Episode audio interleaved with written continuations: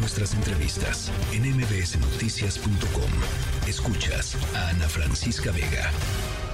Mexicanos contra la corrupción y la impunidad dio a conocer una, pues una nueva evaluación con respecto a un tema crucial eh, y uno de los temas principales y uno de los eh, puntos de partida de la campaña del entonces candidato eh, Andrés Manuel López Obrador, que era la transparencia. Él decía, vamos a tener al gobierno más transparente de la historia que han encontrado ustedes. Leonardo Núñez, director de la Unidad de Investigación Aplicada de Mexicanos contra la Corrupción y la Impunidad. Me da gusto platicar contigo, Leo. ¿Qué tal? Muy buenas tardes, Francisca. Siempre encantado también de platicar contigo y con todo tu auditorio. Cuéntanos, ¿qué fue lo que han encontrado? Pues bien, como, como bien mencionas, la transparencia es, es una de las promesas que el presidente hizo desde el inicio y en repetidas ocasiones nos, ha dicho que no se esconde nada, no que el que nada debe, nada teme y que en su gobierno no se clasifica ninguna información y que todo se eh, entrega de manera pronta y expedita. Lo que hicimos acá fue pues tratar de poner a prueba cuáles han sido las verdaderas consecuencias de la política de transparencia y datos abiertos del gobierno, en particular en una parte muy esencial que es las bases de datos del gobierno. Lo que hicimos fue revisar todas y cada una de las bases de datos públicas que actualmente existen en el gobierno eh, y compararlas con respecto a los calendarios de actualización y revisar la calidad de esa información para saber si estaban actualizadas, si tenían información completa y básicamente qué es lo que había sucedido con ellas. De 12.530 bases de datos que tenía todo el gobierno desde el principio del sexenio, actualmente 8.890 archivos, que son 71% del total, están completamente abandonados o desactualizados por al menos un periodo de dos años. Eso quiere decir que siete de cada diez bases de datos del gobierno hoy ya no tienen información oportuna y ya no nos dicen nada sobre la realidad.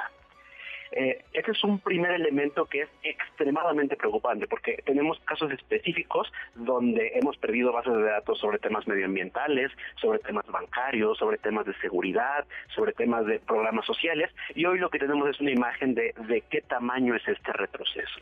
Porque las principales instituciones que tienen más bases de datos abandonadas son el Instituto Nacional de Ecología y Cambio Climático, la Oficina de la Presidencia de la República, el Centro Nacional de Control de Energía, la Secretaría de Bienestar y la Comisión Nacional Bancaria y de Valores. Estas son las cinco instituciones que más bases de datos tienen actualizadas, pero desafortunadamente este es un problema de toda la administración pública, porque revisamos todos los sectores estratégicos y todas y cada una de las dependencias para asignarle una calificación y generar un inventario de cuántas y cuáles eran las bases de datos que estaban desactualizadas. Y en promedio, el gobierno tuvo una calificación de 29.7 puntos sobre 100, es decir, reprobado, reprobadísimo, y ninguno de los sectores estratégicos quedó aprobado. En el mejor de los casos, el sector estratégico mejor calificado fue Bienestar, que tiene una calificación de 41 sobre 100, y el peor es el Ejército, que tiene una calificación de 30 sobre 100. Híjole, 41 sobre 100 no está para presumir. Eh, a ver, para toda la gente que nos está escuchando, que escucha esto de bases de datos y dice, ¿qué demonios es eso y a mí para qué me sirve? Eh, ¿Por qué es importante eh, esta información? ¿Por qué son importantes este conjunto de, datos que resguardan las diferentes instituciones, las diferentes eh, secretarías, en fin? Eh, ¿De qué nos sirve a las organizaciones y a los ciudadanos, Leo?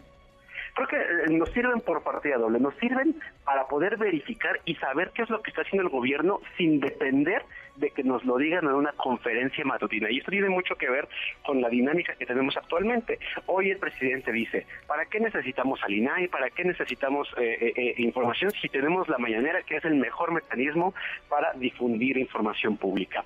Pues a diferencia de la, de la conferencia matutina, donde dependes de qué programa o de qué sección estás, ¿no? Si es el, el lunes del quién es quién en, la, en las gasolinas o si es miércoles de quién es quién en las mentiras, los datos abiertos lo que permiten es verificar en cualquier momento, en todo lugar, qué es lo que está pasando. Llámense datos sobre violencia, datos sobre eh, cómo se están ejerciendo los programas sociales, datos sobre cuál es el estado que guarda eh, eh, la materia forestal. En fin, todos y cada uno de los temas del Estado mexicano tenían un reflejo en bases de datos, que para algunos usuarios puede ser que, que no pareciera que no es importante, pero pues nos refleja y nos da información sobre qué está haciendo realmente el gobierno en un montón de temas.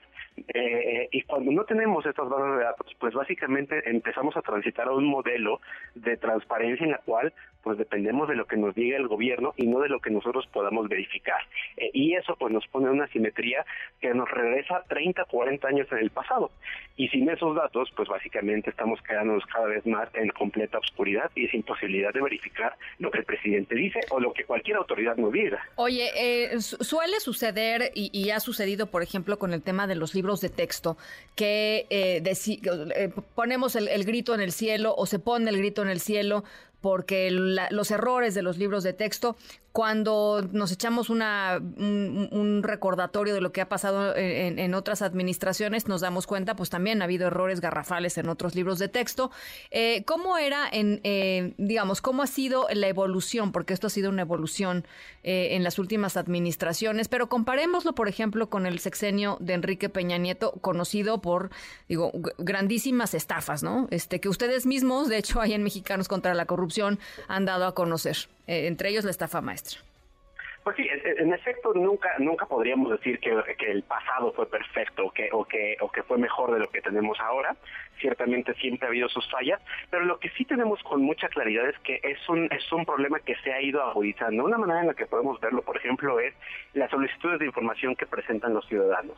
No, en esa en esa eh, simple estadística, en el sexenio de Enrique Peña Nieto eh, se, se presentaban en promedio eh, alrededor de 228 mil solicitudes al año en promedio y de 2019 a 2022 tenemos un incremento de 18%, ¿no? Ahora se hacen alrededor de 269 mil solicitudes, es decir, los ciudadanos quieren saber más, pero además de eso, también tenemos un incremento en las quejas de la ciudadanía sobre el tipo de las respuestas, ¿no? De 2015 a 2018 en promedio se ponían 9.785 recursos de revisión, que es cuando el ciudadano dice, oye, me clasificaron la información, me dijeron que no existía, este, me quiero quejar y el INAI pues podría hacer algo. Hoy esta cifra se incrementó en 100%.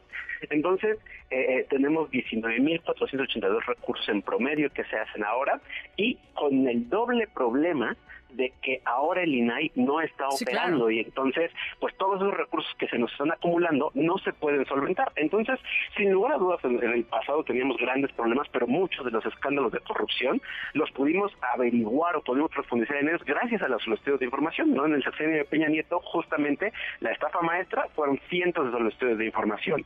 Los desvíos de Duarte, cientos de los desvíos de información. Operación Zafiro, en fin, todos los escándalos tienen que ver con datos que nos fueron entregando. Lo que hoy tenemos es que el gobierno se resiste y clasifica la información, entrega cada vez menos, los ciudadanos se quejan todavía más y con las instituciones de transparencia desactivadas, pues nos quedamos en estado de indefensión, como dirían los abogados. Entonces, no es que tuviéramos mejor antes, pero ciertamente hoy estamos en una situación más precaria.